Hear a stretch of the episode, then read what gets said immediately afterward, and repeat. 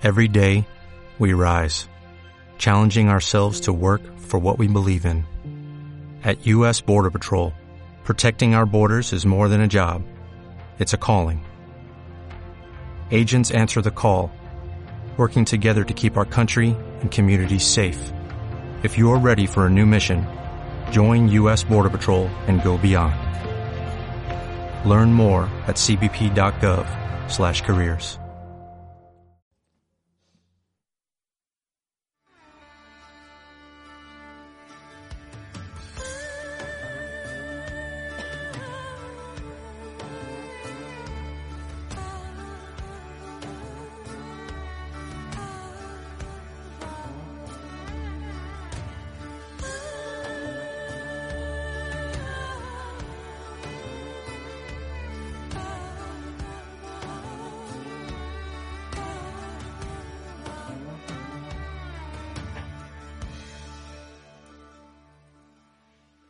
Saludos, bienvenidas, bienvenidos a esta sección.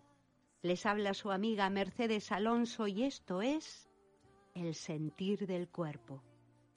Un espacio para compartir, tomar conciencia, pero sobre todo para comenzar a cuidarnos y amarnos.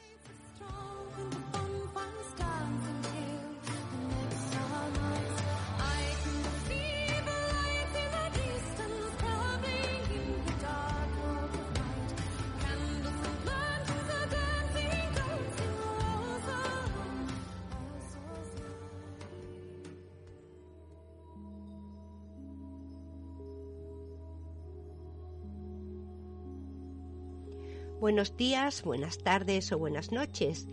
Llevo ya un tiempo hablándoos de la educación, de las herramientas que se pueden utilizar dentro del aula para que las clases puedan ser más divertidas, de las inteligencias múltiples, de la neuroeducación, en fin, consejos que creo pueden serte de utilidad. Pero esta semana, pensando en el tema que quería compartiros, se me ocurrió que por qué no os contaba algo más personal. Por ejemplo, el por qué hablo de estos temas y de dónde me viene ese interés por ciertos contenidos. Así que no me lo he pensado. Y voy a empezar contándoos un trocito de mi niñez en el que estoy segura comenzó todo.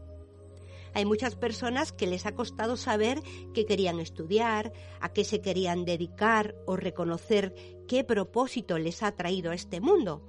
Pues ese pensamiento yo lo he tenido claro desde que recuerdo. Si alguien me preguntaba qué quería ser de mayor, mi respuesta era profesora de gimnasia.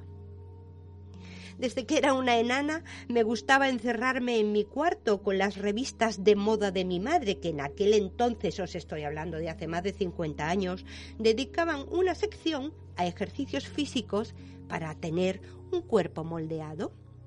Así que yo imitaba esas fotografías y en vez de jugar con muñecas, me imaginaba enseñando esos movimientos a otras personas. Como estudiante, decían que no era muy buena, el tipo de enseñanza de hace 60 años, ya se encargó de recalcarme que no servía para estudiar. Claro que a mí me daba igual, yo lo que quería y me gustaba era ser profe de gimnasia. Lo que no me imaginaba entonces es que para eso había que estudiar y mucho. El tiempo que me había tocado vivir, el destino y las vicisitudes de la vida, se encargaron del que al final la carrera de educación física no pudiera ser. Pasaron los años, pero no las ganas de transmitir mi afición por todo lo referente a la salud en el sentido más integral de la palabra.